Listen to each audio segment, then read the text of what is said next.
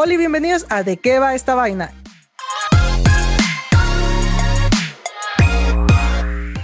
Yo soy Darian Parrales y el día de hoy estoy acompañado de Eduardo y Rolando. Hola chicos, ¿cómo están? Aquí súper que contento, Darian, súper que contento porque el programa va como la espuma en la cerveza. Nuestros seguidores nos mandan felicitaciones de todas partes del Ecuador. Roland. Aquí más positivo que la, la prueba de embarazo, Eduardo y Darian. Cuéntanos de qué vamos a hablar el día de hoy. Bueno chicos, el día de hoy nos reunimos para conversar de cosas que no pasan, pero pasan. Como la que te pasó a ti que fuiste famoso por un día esa historia fue súper que fantástica. Cuéntanos esa historia, Darian. Claro, eh, o sea, fue una historia muy loca. Que, o sea, yo la cuento y las personas no me la quieren creer. Lo que pasó es que yo empecé a hacer pasantías en una agencia de publicidad. Entonces yo estaba como que, chuta, es una agencia de publicidad, vamos a movernos ahí a, a foguearnos. Entonces yo llegué emocionado y en eso me cogen y me sientan ahí a llenar papeles, a pasar papeles. Y chuta, yo no, yo no quería eso. Estaba ahí triste. Ya de ahí un momento a otro llegaron unos chicos que eran del área creativa y me cogieron y me dijeron, tú ven, eh, vamos a hacer unas pruebas. O sea, como relleno más o menos te cogieron. O sea, fue la lotería. Y ¿sabe qué? Tú estabas triste y te cogieron ahí. ¿Sabes que Ven acá porque necesitamos hacer algo. Saliste premiado. Literal, salí premiado. O sea, porque yo cogí y estaba como que ahí era, era el, el chico que estaba ahí en una esquina llenando papeles. Entonces ya pues nos fuimos al estudio y me dieron un, un guion. Era un guion, un guion grande. O sea, no... Eso ya parecía un libro estaba súper nervioso porque ya saben que a veces me trabo. Me puse a leer y ya después de una hora me cogieron y me dijeron, ¿sabes qué? Vamos a grabar ya.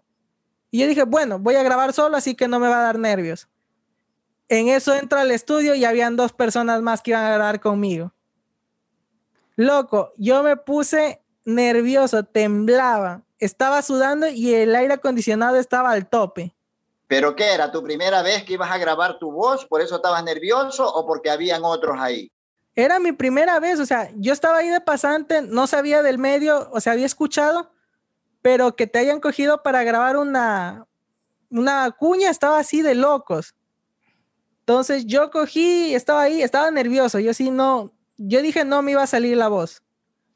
Entonces pasaron, ya, ya, ya nos preparamos y empezamos a grabar. Y mientras íbamos grabando, ya me tocaba mi parte y la primera la fallo. Me voy comiendo todas las letras. Chuta. Entonces yo le cogí y le dije al chico, vamos a la segunda, la segunda sí sale. Entonces fuimos a la segunda y la segunda la fui contando, la fui diciendo, la fui diciendo y me vuelvo a equivocar. Ya, ya veía la cara de las personas como que no, esta persona no, no da. ¿Y tú qué pensaste al ver la cara o los movimientos de estas personas eh, eh, cuando tú estabas grabando o después de que grabaste la voz? ¿Qué, ¿Qué pensaste? O sea, ¿no valgo, no sirvo? ¿O tú dijiste, bueno, a mí qué me importa? Claro, yo dije, no valgo. O sea, esto es currículum, aunque no lo crean, era currículum. Entonces, yo cogí y ya grabamos y fuimos a la tercera. Y como todo el mundo te coge y te dice, a la tercera es la vencida, eso fue. La tercera fue la vencida. Entonces terminamos de grabar y yo no supe más del tema. Empecé a hacer mis pasantías de nuevo, estaba ahí igual, llena papel, llena papel, llena papel. Hasta que un día cogí y me fui a, a un tía que estaba cerca. Y cuando entro al tía, estaba ahí mi voz. Yo estaba como que, no, loco. Yo pensaba que solo era para unas pruebas, ni siquiera para, para algo grande. Y te ponías nervioso pues de que las personas escucharan tu voz y aunque las personas no sabían que eras tú, tú sí sabías, pues.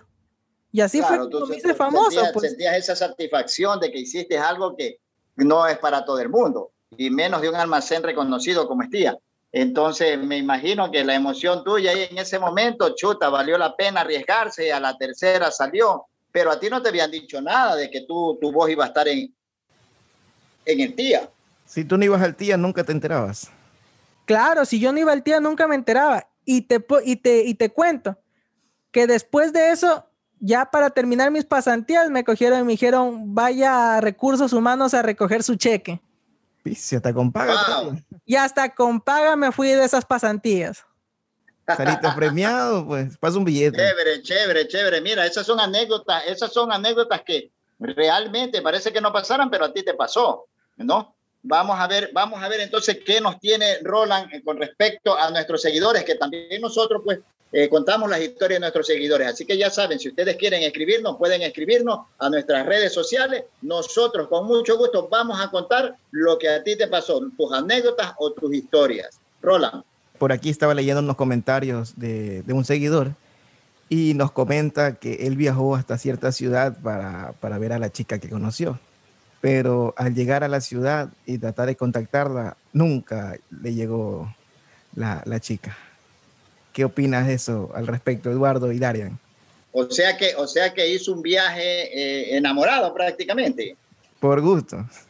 Por gusto, pues. No, eso también pasa. A veces las personas son muy ingenuas.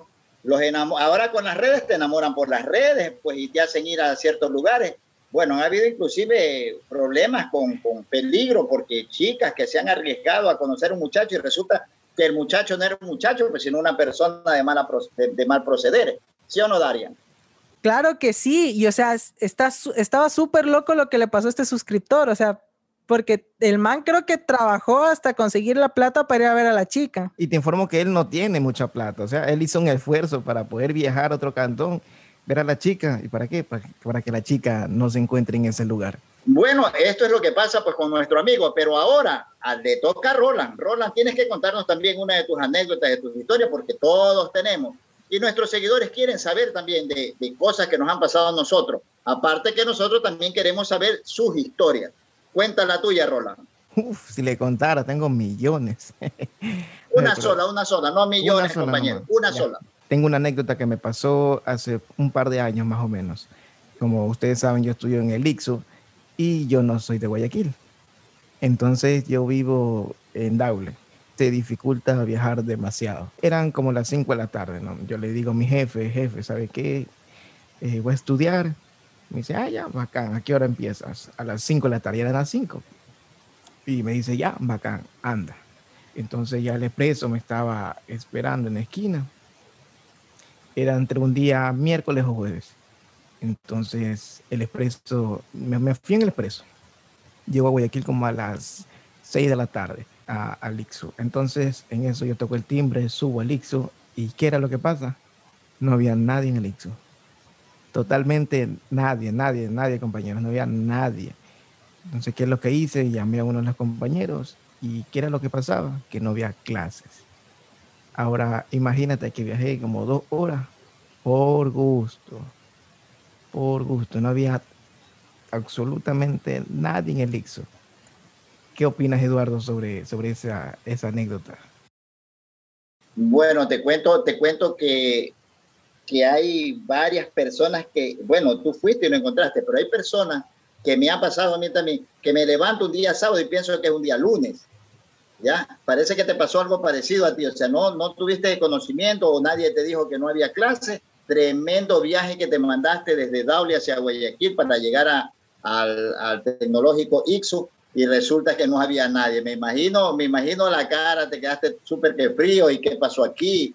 Eh, me imagino, ¿no? ¿Y qué hiciste? ¿Te regresaste inmediatamente o ¿Y qué te fuiste a dar una vuelta? ¿Qué más voy a hacer en Guayaquil a las seis y media de la tarde? Yo cogí, me fui, igualmente llegué como a las 10 de la noche a la casa. Entonces, era por gusto. Bueno, pues yo opino que sí, suele pasar. Porque, dato curioso, creo que la persona a la que llamó Roland fui yo.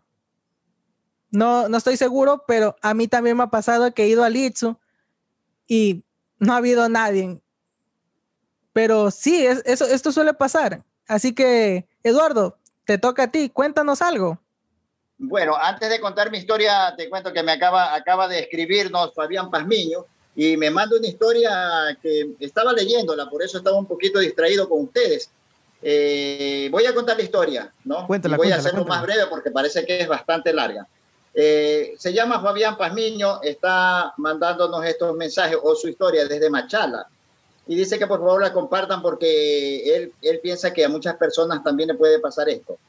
Eh, bueno, la historia comienza que dice que él es hermano gemelo con otro hermano y dice que desde niño les gustaba siempre lo mismo, los padres los vestían igual, al uno le daba sed, dice el otro también quería agua, el uno quería un pan de dulce, el otro también le daba ganas de pan de dulce.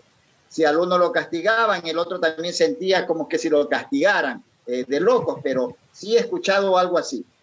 Pero aquí lo, lo, lo, que me llama la atención es que esto, esto terminó en un punto que ya se los voy a ir detallando. Él dice, él dice aquí que ellos ya se hicieron jóvenes y ya fueron al colegio pero que resulta que Fabián era, era vago pues en el colegio y Gabriel era el estudioso. Entonces Fabián dice que se hacía de la suya, pues las notas de Gabriel se hacían pasar por el hermano y las cogía él y las malas notas eh, con Gabriel. Eh, bueno, eso era aceptable entre los dos hermanos, eh, pues como todos hermanos se, se, insultaban y se decían cosas, pero no se, no se vendían. Entonces dice que ya llegó la época del enamoramiento en el colegio y les pasa exactamente lo mismo. Si a, Fabián le gustaba una chica, a Gabriel le gustaba la misma chica. Eso ya empezó a, entrar en conflicto entre los dos y celos, dice. Y la verdad dice que hicieron de las suyas ahí cosas que cuentan que no puedo decirlo aquí, pero cosas que el uno se cambió y, y le besó a la novia y después el otro, bueno, hasta de golpe se fueron entre hermanos pero dice que ya Gabriel en un, ya en su momento que salió del colegio conoció una chica que, eh, que Fabián no había conocido. El día que la conoció le, llamó la atención, ¿no? Eh, ya esto, ya haciéndose costumbre, que, que, todo lo que quería el uno, eh, quería el otro, lo que le gustaba al uno, le gustaba al otro. Pero él dice que cuando ya Gabriel se casa con la chica, esto murió automáticamente, o sea, mira, y aquí dice una nota inclusive que dice que eh, él sintió un fuerte dolor en la pierna en, uno de esos días que estaban en el colegio y resulta que Gabriel había sufrido un accidente y que en ese accidente se había quebrado efectivamente la pierna. Pero Fabián sentía el dolor en la casa y no sabía de qué era hasta que Gabriel llega a la casa con la pierna quebrada. Por supuesto, ya le habían dado los primeros auxilios, le habían hecho las curaciones, pero así de loca es esta historia pero él dice que ya cuando Gabriel se casó y ya tuvo su esposa, que todo esto ya dejó de pasar. Eh, raro, no sé, no, no sé para ustedes, ¿qué opinan ustedes? Es algo súper raro y también pasa. Pero, compañero, hay que darnos cuenta, ya se nos está acabando el tiempo, así que vamos a empezar a despedirnos. El programa ha sido súper, súper que ameno. Es un programa que se la dedicamos a todos nuestros seguidores. Gracias por esos saludos nos están mandando saludos de todas partes, les gustan las historias que hemos contado. Eh, estamos pues súper que contentos, súper que positivos al 100%. Vamos a continuar con que de qué va esta vaina. Ya ustedes saben que es un programa lleno de anécdotas e historias para ustedes y para nosotros. Así que si tienen algo más que decir, Roland y Darian, este es el momento. Faltan más anécdotas, pero eso la dejamos para el segundo capítulo por supuesto, por supuesto. Tenemos un millón de anécdotas. Si quieren más anécdotas, nos tienen que seguir en nuestras redes, por supuesto. Ahí van a encontrar muchas más anécdotas de nuestros seguidores que no las hemos dicho aquí, pero que sí están ya en, las redes sociales. Antes de despedirnos, tenemos que dejar nuestras redes sociales. No se olviden. A mí pueden encontrarme como Darian Parrales en Instagram. A mí pueden encontrarme como Roland Herrera en todas las redes sociales. Y a mí me pueden encontrar como Edu arroba en todas mis redes sociales, Instagram, Facebook y mi fanpage. Así que ya sabes, nos estamos despidiendo del programa, no sin antes invitarte a un próximo programa que va a venir recargado de historia. Así que ya sabes, espéralo. Nos despedimos. Chao chicos. Chao, chao, chao. Chao.